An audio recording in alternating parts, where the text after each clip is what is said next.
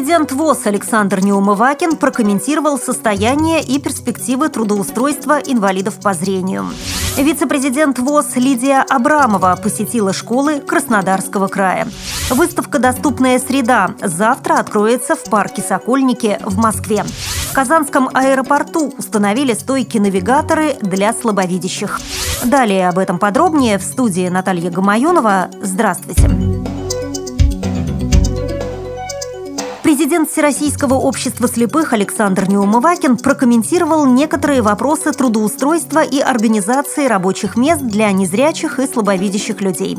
Среди прочего, он отметил, что стоимость создания только одного рабочего места на предприятии ВОЗ в соответствии с параметрами государственной программы «Доступная среда» составляет около 360 тысяч рублей, а с учетом выполнения всех определяемых государственными стандартами норм по условиям труда, его безопасности и доступности более 512 тысяч рублей. Но это только первый шаг. В дальнейшем нужно обеспечить незрячему человеку достойные условия труда и соответствующую производственную нагрузку. Необходимость комментариев президента ВОЗ по вопросам трудоустройства вызвана тем, что в последнее время в средствах массовой информации эти вопросы зачастую освещаются тенденциозно, без необходимого понимания тематики и без учета интересов инвалидов по зрению.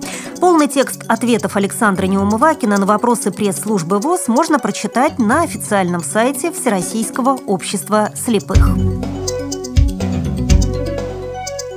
Вице-президент ВОЗ Лидия Абрамова и председатель Краснодарской региональной организации Юрий Третьяк посетили школы для слепых и слабовидящих детей Республики Адыгея и Краснодарского края. Вице-президент побывала в школах Армавира, Майкопа и Краснодара. Она беседовала с ребятами о Всероссийском обществе слепых, о спортивном движении среди инвалидов по зрению. Каждой школе подарили историко-документальный фильм о Всероссийском обществе слепых «Свет единения». Вице-президент ВОЗ посетила класс армавирской школы, где дети своими руками мастерят из дерева миниатюрные скворечники, создают уникальные изделия из жидкого фарфора и острым грифелем гравируют на жестком кровельном листе рисунки. Вице-президент ВОЗ побывала также на занятиях в музыкальной школе города Армавира. В беседе с администрацией и сотрудниками обсуждались проблемы школы в области совершенствования и музыкального образования слепых и слабовидящих детей. Лидия Абрамова подарила школе школе книгу «Люди мира», в которую наряду с президентом России Владимиром Путиным внесено имя двукратной паралимпийской чемпионки Елены Паутовой, воспитанницы этой школы. Кроме того, вице-президент ВОЗ ознакомилась с работой Краснодарского социально-трудового комплекса.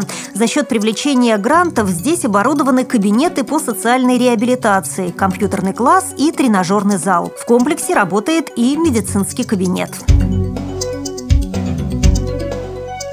Традиционная выставка «Доступная среда» пройдет с 16 по 18 мая в парке «Сокольники» в Москве. В ней примут участие общественные организации инвалидов, а также заинтересованные бизнес-структуры, органы государственной власти и благотворительные организации.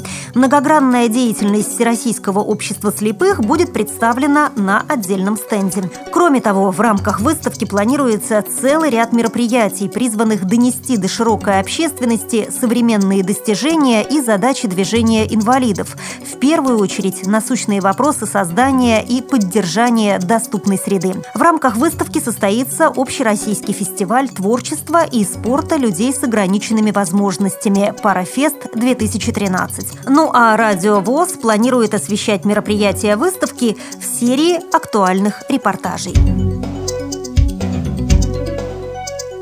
Специально для слабовидящих и незрячих пассажиров в международном аэропорту Казани появились стойки-навигаторы. С их помощью незрячие смогут определить месторасположение аптеки, ресторана, зала ожидания, детской комнаты и выходов терминала. Стойки установлены в рамках программы «Доступная среда», передает РБК «Татарстан». Вскоре строители закончат и тактильные дорожки. В ближайшее время в аэропорту Казани для людей с ограниченными физическими возможностями заработают лифты.